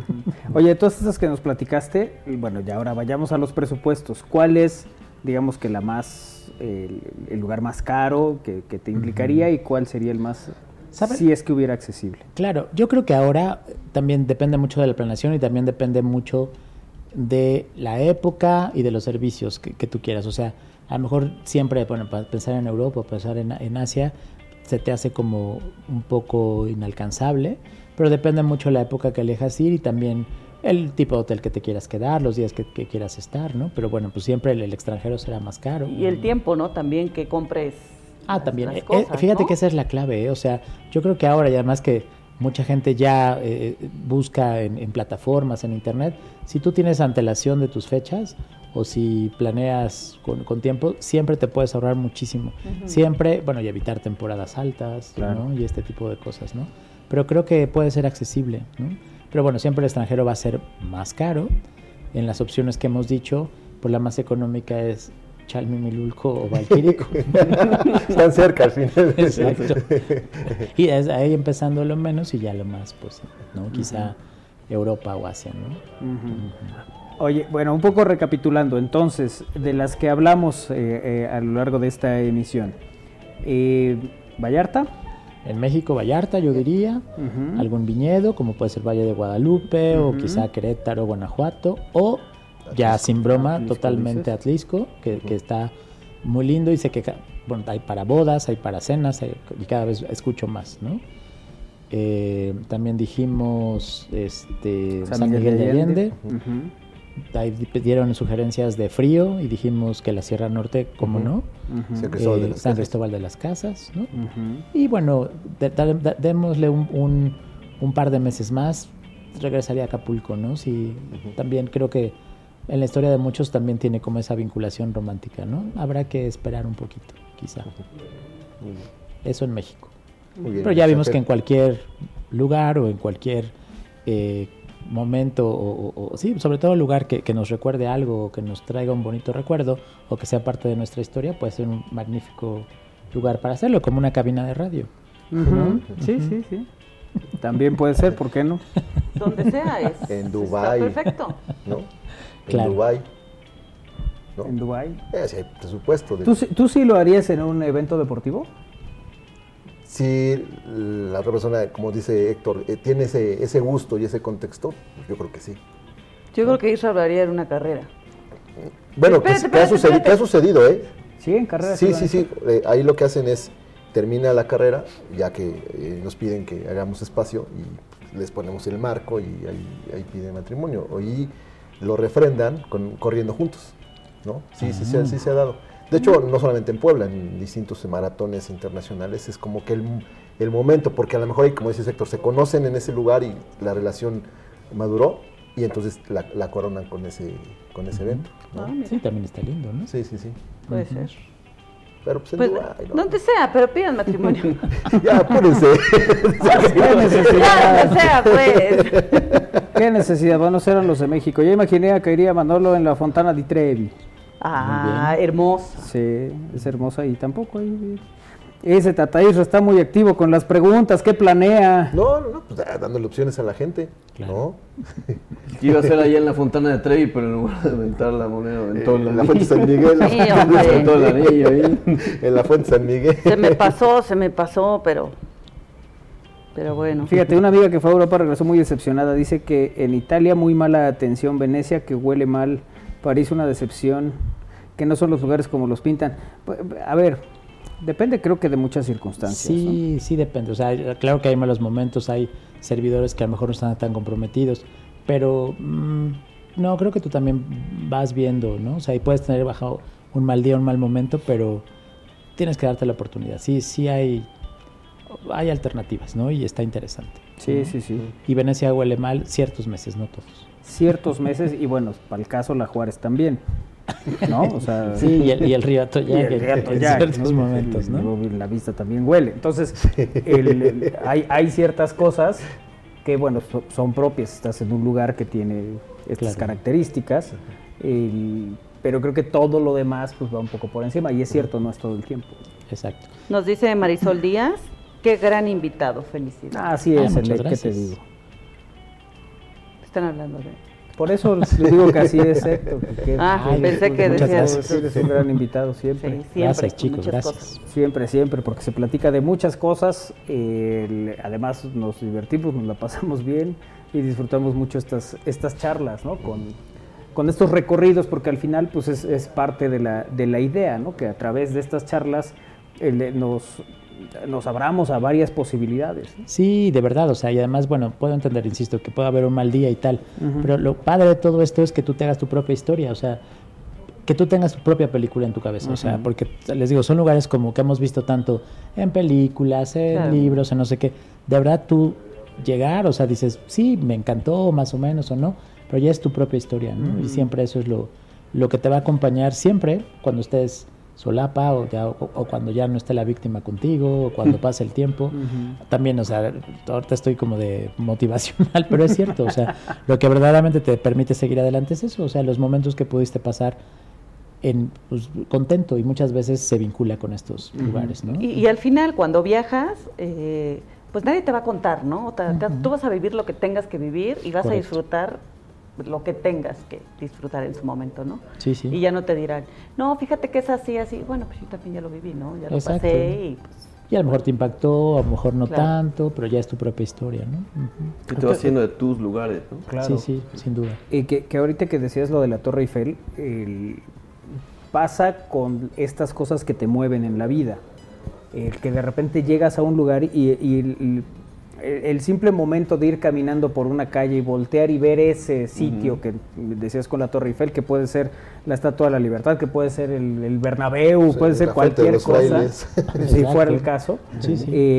efectivamente eso te mueve, ¿no? Y, esta parte del previo, de, estás yendo hacia un lugar y llegas y de repente se te aparece un estadio, se te aparece un es muy emocionante, de verdad. Sí, ya lo creo. y, y, bueno, pues a veces lo, lo perdemos de vista como eso también te nutre, también te llena. Sin duda. ¿no? Y sí, porque creo que es parte de nosotros lo que dijimos, nuestro asombro, ya que nos asombran pocas cosas, ¿no? Entonces que encuentres algo que verdaderamente te apantalle o que digas, o que te deje un ratito con la boca abierta, está bien. Y el, y el hecho, claro, de, de a ver, de, de, ir a otro país, el ver otra cultura, el ver cómo se comportan eh, cada uno, ¿no? Y dices, híjole, somos muy diferentes y cómo estoy eh, viviendo y conociendo todo esto, ¿no? O sea, qué padre, ¿no? Absolutamente. Nosotros nos pasó en el, en el metro que decíamos, andamos en el metro y es completamente diferente, ¿no? Ya los conceptos de metro de otros sitios. ¿no? Ah, claro, sí, bueno, sí aprendes un montón y hay metros fáciles, por ejemplo, el de París es muy fácil, uh -huh. el de Nueva York es muy complicado, por uh -huh. ejemplo, ¿no? Y bueno, la gente que ves ahí, lo que huele, quizá a lo mejor no te encanta, pero pues ya sabes a lo que huele, este, bajarte en la estación, caminar, o sea, eh, creo que es parte de, de la experiencia, ¿no? Uh -huh. Bueno, hay gente que, que le gusta viajar de forma diferente, pero siempre creo que es bastante enriquecedor. ¿no? Sí, cómo no. La verdad es que sí son eh, experiencias y esto eh, que de repente hablamos mucho de viajes, el, pues tiene este objetivo, ¿no? Así como lo, como lo planteas y como lo, lo, hemos platicado. Y como siempre es un placer tenerte aquí, Héctor. Igualmente estar aquí con ustedes y eh, platicar de estas cosas, compartirlas y, y, y bueno, encantado. Siempre es, también estoy muy contento. Se va el tiempo rapidísimo. Sí, hombre. Nos aventamos ya una hora. Ni cuenta ah, nos wow. habíamos dado. Imagínense, ya estuvimos en Chalmimilulco, en San Miguel y en París. ¡Wow! Ya, no, no, no, hicimos los recorridos. No. Buenísimo. Los recorridos Estabas así de que me dieron el anillo, nada más que pues, ya te vas. bueno, bueno, pero ya dejamos ahí la ruta marcada. Ya, ya ¿no? está, ya está más o menos el camino. Héctor Fernández Celar, un gusto tenerte aquí como siempre. Un gusto estar con ustedes, chicos. Nos Muchísimas vemos en la siguiente. Gracias. Nos vemos la próxima. Vámonos a pausa, regresamos al aire.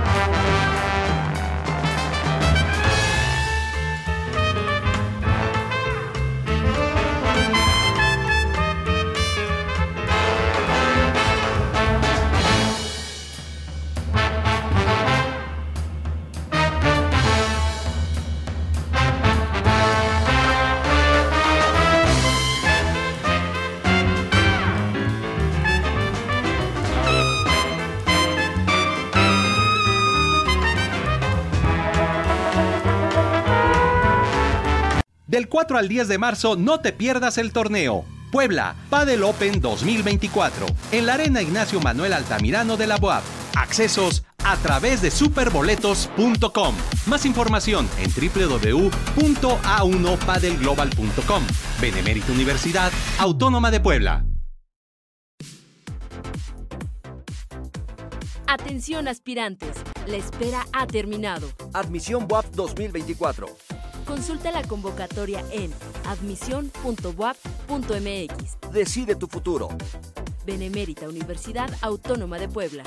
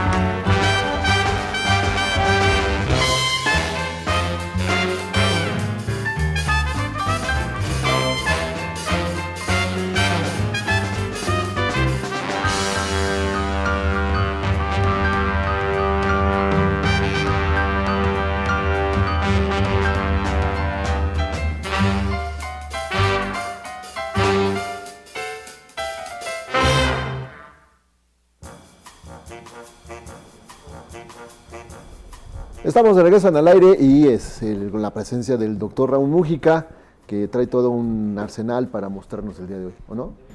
En realidad no. ¿No? Traigo aquí cosillas para vender a ver si, ah, si salen. yo, pensé, que nos ibas a, mostrar algunas Suena, miren. ¿no? ¿Dónde, ¿Dónde, entregas, doctor?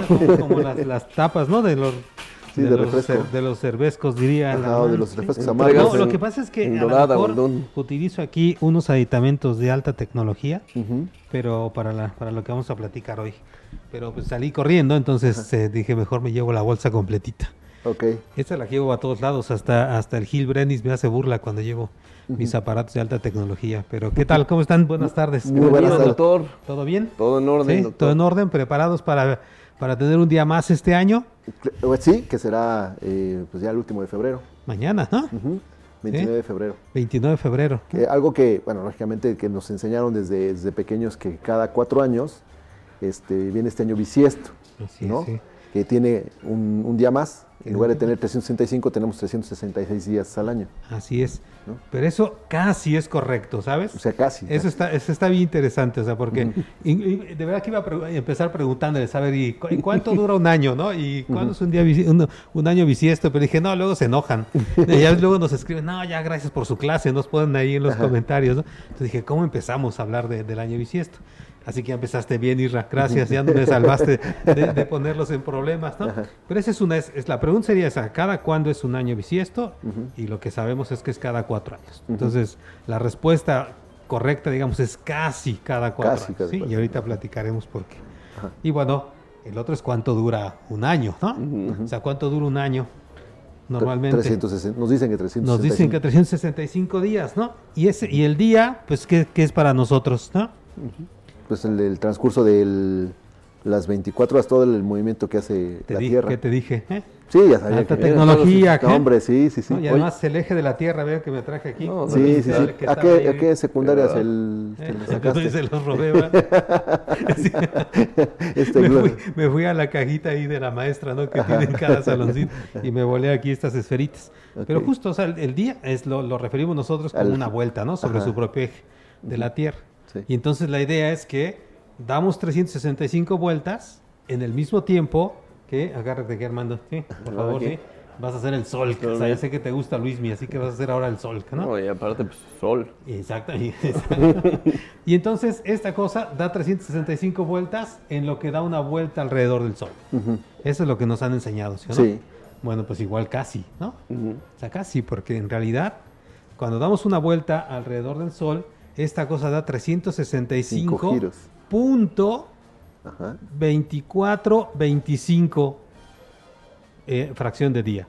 Ok. Es decir, se tarda un poquito más, se tarda casi un cuarto de día más en llegar al mismo punto en el que medimos un año. De donde estamos ahorita y un año después, o sea, si queremos estar en el mismo punto, no tardamos exactamente 365 días, sino, 365 días. Y unas 4 horas. Y, 5 horas, 26 minutos y 48 segundos, una cosa así, ¿no? Ajá. y eso lo vamos acumulando durante un periodo de 4 años. Y eso se acumula, o sea, bueno, no, eso se acumula cada año. Ah, ok, ok. O sea, no cada 4, Por eso se acumula 5, 5, 5. Casi, punto 25, punto 25, punto 25, que es como un cuarto de día. Ok. ¿no? Y de ahí viene esta cosa de meter cada cuatro años, Armando, ya, porque si no te vas a, no, te vas a desgastar. Sí. vamos, a, vamos a prestarse la libra para que no se enoje, sí. Sí, pues para que todos estén. Para que todos para, que todos participen, para que haya un eclipse. Oye, para que haya un eclipse. otro planetita no trae por ahí. Sí, sí, te presto este mientras, sí. Para un eclipse de sol, mira, mira. Bueno, está bien. un eclipse. Un eclipse. No, que, es que está. ¿Qué traes ahí, doctor? Un albóndigo. Es, es, es, ah, es, la luna. Ah, la luna. Sí, claro, luna, ve. Okay. ¿Eh? Tiene hasta cráteres. Y no, no, no, no, es que se me... ¿Saben que usaba una pelotita de golf que estaba a buena escala? y alguien se la piñó, justo como yo me piñé estos de, de, la, escuela, de la, escuela, como dice Isra. No, es, no era para ver si, o sea, Lalito si se anima, ¿sí? Pues si no lo vamos a discriminar, no discriminamos a nadie. Uh -huh. Bueno, entonces, ¿saben? Esta cosa, este, esta fracción de día se va acumulando. Uh -huh. Este pedacito de día, ¿no? O sea, que, que uh -huh. nos, que nos El remanente. Para llegar al mismo punto, y ese mismo punto, pues lo medimos, por supuesto, con respecto a las estrellas. ¿no? Y con, res con, respecto a las estrellas, es que sabemos que ya regresamos al mismo punto después de un año. Bueno, las estrellas también sirven para medir, por ejemplo, las estaciones. Hay, por ejemplo, una constelación muy famosa de, las del zodiaco que se llama Virgo, ¿no? hay muchos aquí que tienen el, signo de, el, signo de Virgo. Bueno, la estrella más brillante de esa constelación se llama Spica. Y se llama Spica porque es la Virgen, lo que tiene en las manos, es una espiga. Y entonces le llamaron así porque era pues un indicador de cuándo deberían cosechar. Y así, y por ejemplo, o sea, se, sabe que por ejemplo está la canícula, ¿no? Que es cuando empieza el calor, es porque eh, está, está el sol cerca del Can Mayor, de la constelación del Can Mayor. Y dicen que hace un calor del, de perros. Exactamente, porque es la, eh, está una estrella que indica ahí que es el ojo del, del Can, ¿no? Eh, por eso se llama la canícula. Y así, si tenemos referencia en las estrellas para los cambios a lo largo del año y por ahora, eso... ya, ahora ya no nos interesa mucho porque ya tenemos otra manera de exactamente ah, el tiempo, ¿no? Pero se, utilizaba. pero, pero por eso, precisamente de acuerdo a esa la posición de las estrellas, ¿es por eso que es febrero, doctor? No. O, o, por qué? Porque, porque podemos haber agarrado otro mes y ponerle 32 32 a, ponerle otro más, más 31, ¿no? Sí, sí, sí. Y cosas así, ¿no? Ese, ese, ese es otra, es una cuestión más histórica, más que astronómica. Y, y, ahorita platicaremos de esto. Espero que ahí, ahí, me falta el reloj. Sí, sí, sí, tú, dale, dale, entonces avisamos. Allá, eh, tampoco lo veo allá, ya no veo no, tú, tú, tú, Yo le sigo. No, te interesa. No, bueno, es no que, te fijes en eso. Eh, es que estamos hablando del tiempo, entonces es importante. A ver, entonces, eh, el problema, ¿saben? De esta fracción, de esta fracción extra, es que no es exactamente punto 25 del día. Es decir, no es exactamente un cuarto del día. Si fuera un cuarto del día, con el año bisiesto con lo completo. Quedaría otra vez y entonces no tendríamos un desfase de, por ejemplo, las estaciones del año. Que esa, es una, esa fue la gran complicación y por eso es que se metió esta corrección que se llama eh, del día extra del año bisiesto. ¿sí? O sea, eh, si fuera eso, todas entrarían en la fecha que nosotros eh, tenemos entendido. Por ejemplo, la primavera el 21 de marzo. Exactamente. Es un poco para mantener las estaciones. Eso era importante en el pasado. porque, bueno, pues porque servía, o sea, sabíamos cuándo, cuándo sembrar, cuándo cosechar, cuándo hacía frío, cuándo empezaba la lluvia, todo eso, ¿no? Y entonces el lío viene desde, desde los romanos, el, calendario romano era muy, muy, muy raro y había muchos ajustes hasta que llegó Julio César, ¿no? Entonces Julio César eh, eh, dijo, está hecho un relajo aquí, ¿no? Incluso declaró un año, un año, un año, que se, un, año que se llamó, se llamó el año del caos. Okay. Porque después de cuatrocientos y tantos días decidió que se acababa. para poder corregir todo lo que se había acumulado debido a que no había un ajuste de, eh, del, año bisiesto, o sea, el día extra cada cuatro años. Bueno, entonces, eh, eso además se le ocurrió cuando ya saben, tenía una chica guapísima del otro lado del Mediterráneo, ¿no? ¿Sí? ¿Se acuerdan de esta chica que se llamaba Cleopatra, ¿no? Y entonces, pues hacía como muchas incursiones por allá, ¿no? Y incluso se quedó a gobernar desde allá mucho tiempo. Bueno, aprendió del calendario egipcio. Ellos tenían un calendario de 365 días porque hacían este tipo de correcciones. Los romanos, ¿no? Los romanos tenían el calendario a veces lunar y a veces lo combinaban con el sol también. Entonces el calendario lunar es bonito porque son 29 y fracción de días, que es casi un mes. Pero el problema es que después de varias lunas, te quedan 340 días o una cosa así. Se quedan cortos. Y entonces tienes que sumarle ¿no? otro tanto de días. ¿no? Y los chinos utilizan también el calendario lunar combinado con el solar, ¿no? Y ya saben, ellos inician en otra época, ¿no? Los calendarios son arbitrarios, pues decir, son arbitrarios porque nosotros los definimos, pero son importantes para medir el tiempo. Entonces él dijo, vamos a adoptar, ¿no? En el año 45 antes de Cristo vamos a adoptar este calendario de 365 días con el ajuste de este, de este día cada cuatro años. Y ya, va. ¿no? El problema es que si tú ajustas, alguien tiene una, una, tú eres bueno para la calculadora. Ahí Más o menos. Dale, abre tu calculadora. Si tú ajustas 365 días, punto 25, que es lo que estamos ajustando, o sea, punto 25 sumados a cuatro años, se vuelve, se vuelve el 366, ¿no? Pero quítale 365.25 Quítale, o sea, réstale 365.2425. Entonces, 365.2425. Punto Nos da a 0.0075. 0075. Esa es la fracción de día que le estamos corrigiendo de más. Ajá. Aún metiendo el, día cada cuatro años, le estamos corrigiendo de más. Entonces, antes le estamos poniendo más tiempo, ¿sí? Porque no tenemos que ponerle punto 25, sino punto 2425. Ok. Bueno, ahora se multiplícalo por mil. Por mil. Nos da 364,877.25. Eh, no, a ver, dale, otra vez. No, a ver, ahí lo multipliqué. Por mil, eh, no, pero ese, a ver, el punto 00, que era punto 0075. Ah, ok. Si lo multiplicas por... Ajá. A ver, espera. Punto 0075. ¿Cuál era el, la resta que nos salió? Hazlo de nuevo, Isra, hazlo de nuevo. Mientras le pedimos a Lalito que nos ponga, porque justo lo pusimos ahí en la pantalla. Pusimos, puse ahí un, unos, unas, letritas, ¿no? El que tiene el tamaño, eh, ahí está, ¿no? Ese es, ese es el, tamaño que realmente tiene lo que dura un año, ¿no? No dura 365.25, sino 365.2425. ¿Cuánto nos quedó? Quitándole 365.25 menos. Menos, ajá. 365.2425. Ya me hice bola. Está como Jordi Rosado. Todo, ok, ya lo borré, ya lo borré todo. Ya, lo borré. Ajá. 365.25 menos. Menos. 365. 365. Ponlo de nuevo, Lalito, qué gacho, lo hiciste, lo hiciste a propósito, te vi desde acá. Punto 25, 24, ¿no? Punto 24, 25. 24, 25. Ajá, ¿cuánto? Punto 0, 075. Eso multiplícalo, ese número, por 1500 años. 75 por 1500 nos da 11.25. Ok, fíjense, desde la época de, Julio César, cuando instauró este calendario, a más o menos 1500 ya se habían acumulado 11 días. 11 días. 10 por ahí es para ser exacto. Para mil, en 1582, el Papa Gregorio XIII ya estaba harto de que se habían movido todas las fechas religiosas.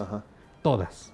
Y entonces declaró en 1582 que el siguiente día del 4 de octubre iba a ser el 15 de octubre. Así le, borró, le borró esos días. Así es, sí. Uno de estos, ¿cómo se llaman? Bulas papales, no sé cómo se llama. así sacó y dijo, mañana, un decreto. mañana no es, no es 5, sino, es 15. Es decir, en octubre de 1582 se chutaron estos 10 días porque ya estaba completamente desfasado todo el calendario. Ya vieron, en ese tiempo. Sí. Y entonces, bueno, o sea, aquí por supuesto en la parte religiosa, pero también, o sea, si les dejamos pasar más años, pues se, moverían otra vez las estaciones. Y entonces, ¿saben qué hizo este cuate? Dijo, pues tenemos que arreglarlo, o sea, no podemos seguir acumulando y después otra vez quitar días. Y entonces lo que dijo, vamos a hacer una cosa, cada 100 años, o sea, los años que terminan en 100, solamente vamos, vamos a corregir por el, el año bisiesto los que sean divisibles entre 400. Es decir, 1600, el año 1600 fue bisiesto, el 2000 fue bisiesto, el 2400 será bisiesto, pero el 1700, 1800, 1900 no son bisiestos, no fueron bisiestos. El 2100 no va a ser bisiesto, ni el 2200, ni el 2300. ¿Ok? Por eso es casi cada cuatro años. Ah, ok, ok. ¿Ok?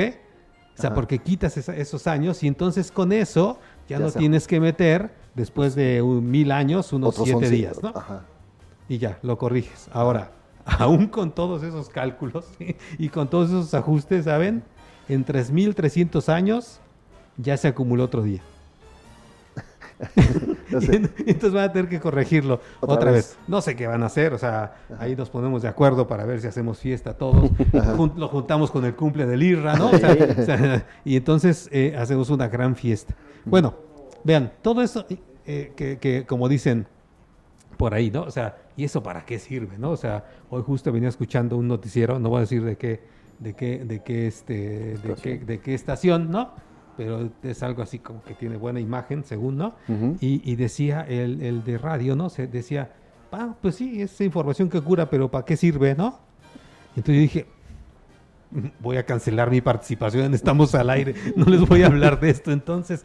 Pero saben... Pero sí sirve. Claro. Sí, tiene mucha utilidad. Claro, tiene mucha utilidad. Una es porque una puedes andar por la vida así sin saber, o sea, ¿no?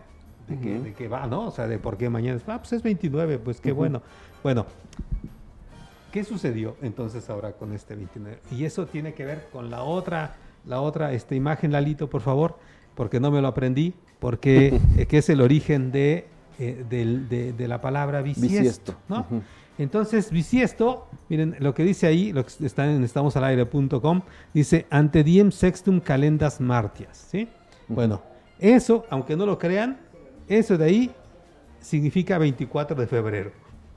Yo creo que era lo que le decían a Chucky cuando lo agarraron de la frente.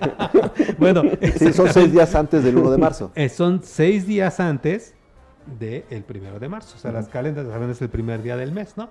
Es seis días antes del primero de marzo. Pero bueno, así es, o sea, ese era el 24 de febrero.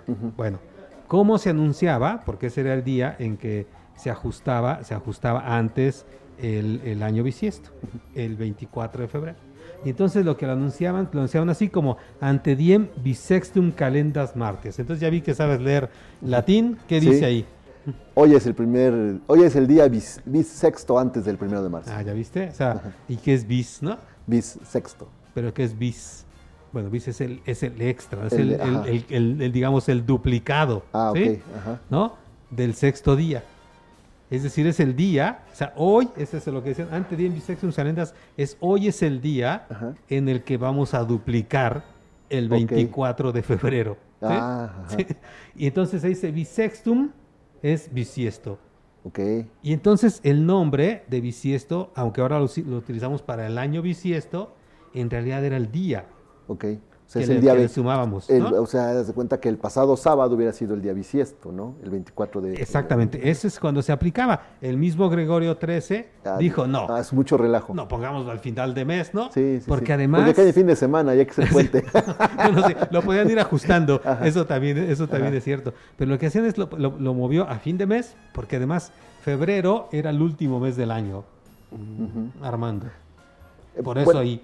¿Mm? ¿Por qué el último mes del año? Para ellos, bueno, no, para el calendario romano. Claro, bueno, para, para, para, cuando estaba también para los romanos, ¿no? Y después se hizo ese ajuste, porque saben, enero y febrero no existieron durante mucho tiempo. Había solamente 10 meses que empezaban en marzo. Empezaban con Marte, que era el dios de la guerra. Marte, y después venía... Eh, abril, este, Miércoles. Martes, después viene miércoles. no. ¿de abril? Marzo, o sea, mar, es de marzo, o sea, es, marzo, es dedicado a Marte. Después, bueno, viene junio, que está dedicado a Juno, a, la esposa de, Júpiter, ¿no? Después viene julio, que es de Julio César. Que es de Julio César, ¿no? Eh, agosto, que es, agosto, que es Augusto. César Augusto. y septiembre. Pues no sé, la, rola de los de Erwin Marzo marzo, abril, mayo, junio, julio, agosto y sep. ¿Cuántos son? siete. siete, ¿no? Sep, ¿no? De siete. Máximo, Y octubre. Es el octavo. Ocho. Y noviembre. Es el noveno. Y diciembre. El décimo. El décimo. Ok.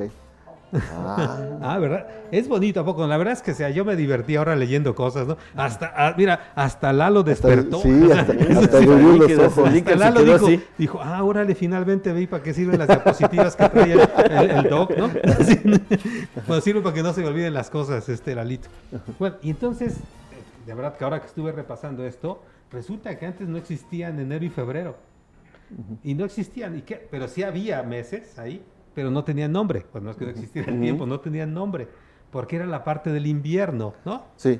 Entonces era el invierno, la parte fría, oscura, las noches Casi, casi los, los eliminaban. Para entonces mejor ni hablamos de ellos, ¿no? O sea, porque esa parte es medio oscura. Por eso, por eso muchas, eh, muchos ciclos inician con el mes de marzo. ¿No? Prácticamente. Bueno, tiene que ver probablemente con esta estación, ¿no? De, la primavera, o sea, probablemente tiene que ver con eso. Sí, sí, los equinoccios, también relacionado con muchas otras culturas, ¿no? Hay equinoccios y bueno, pero todo esto ha causado un gran relajo, por, por, por, ejemplo, o sea, la Navidad que cae el 25 de diciembre, que no está muy claro por qué, ¿no? O sea, si está desfasado con el, con el solsticio o qué está pasando. Entonces, todo esto, o sea, eso, gracias. gracias a la producción, porque sí, ya me estaba poniendo nervioso de que estaba ya hasta aquí acercándome a mi celular a ver qué, hora era. Entonces, eh, la verdad es que estas, estas, eh, todo esto el 29 de febrero, del mes que, que, toque, el que haya sido, etcétera. Tenemos un día. la pregunta más complicada es: ¿tenemos un día más? ¿Tenemos un día menos? ¿Nos debían un día? ¿Estamos pagando un día? ¿O qué estamos haciendo? Lo que es cierto es, pues nada más hay que, hay que celebrar el 29 de febrero cualquier cosa, ¿me entienden? ¿Sí? ¿Mm? O sea, de, aún así, aunque se ajusten cada cuatro años, eh, es los, eh, casi, casi, cada, cuatro, años, aún no hay un, hay un remanente, ¿no? Claro. Sí. Ese es el que se va a ir acumulando todavía, pero el remanente ya es más pequeñito. Sí, y no es tantas horas, ¿no? Cuando era solamente cada cuatro años, sin importar esta diferencia de cada 100, de los múltiples de 400, entonces se acumulaban, ya viste, en 1500 años ya eran 10, 11 días. 11 días. Ya se acumulaban. Eran 11 días y prácticamente toda la madrugada. Hacemos el ajuste, ¿no? O sea, se hace este ajuste de quitar estos de, de los que no son divisibles y queda mejor, ¿no? Lo que habíamos, eh, lo que habíamos puesto de más, se lo quitamos y ya queda mejor el ajuste. Pero todavía queda una fracción que no está perfectamente ajustada, pero que va a tardar 3.300 años. Ah, ni, vamos, vamos a preocupar ahorita ah, entonces. Pues sí, o sea, viajemos en el tiempo ya que nos van, hibernamos o alguna cosa. bueno, Exactamente. Bueno, pues ahí está. Ese era el tema, chicos, hoy. Sí, espero que, que no digan como el de el noticiero del mediodía. De ¿Para qué nos importa el último día? Bueno, yo espero que Digo, la, bueno, también son eh, cada, cada cuatro años también vienen acontecimientos eh, trascendentales. O sea, hace cuatro años, si ustedes recuerdan, decían que porque un año bisiesto vino la pandemia y aquí muchas cosas, otras cosas sucedieron hace cuatro años en un ciclo tan, tan difícil, ¿no? Mm, sí, esperemos que no tenga no, nada, de relación, nada de relación. Pero yo por digo ejemplo, que nada más disfrutemos. Sí, sí, sí, por y yo cuido al planeta. Pero mira, ya te van a, a golpear ¿eh? porque estás hablando de esas cosas. Sí, y miren, yo me quedo aquí con... No, nada, que te quedas. Este es, no, espérame. ah, entonces ah, que devolver a la maestra. Sí, claro, pues, es cierto, pero después del eclipse. después del eclipse. Después del eclipse. Muy bien, doctor. ¿Algo más que se vamos, le vamos a ver en cuanto a la ciencia? Nada, mañana hay una charla, porque busquen Colmenat, por favor, si están interesados justo en saber de, los eclipses, busquen en Facebook Colmenat. Mañana vamos a dar una charla para profesores de todo el país. Y bueno, después hay una capacitación, pero ya es más local en Sinaloa, porque ya estamos muy cerca del eclipse. Exactamente. Y la próxima semana, en abril, sí. Y la próxima semana empezamos a regalar gafas, a ver si ahora sí quieren, ¿no? Sí, sí, claro. Va, a haber gente que, les guste. Doctor, muchas gracias.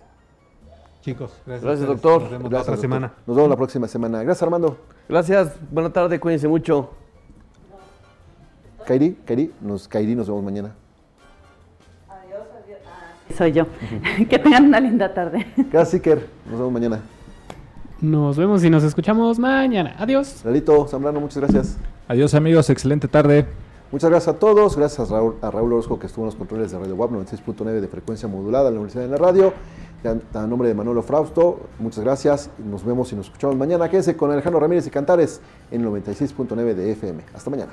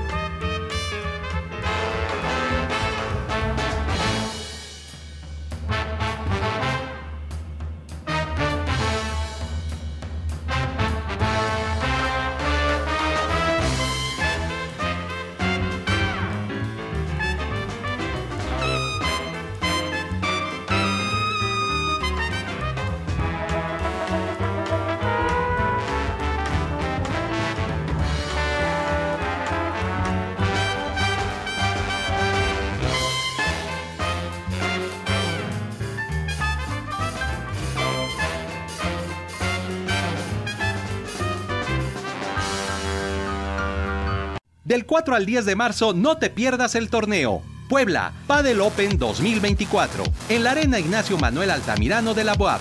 Accesos a través de superboletos.com. Más información en www.a1padelglobal.com. Benemérita Universidad Autónoma de Puebla.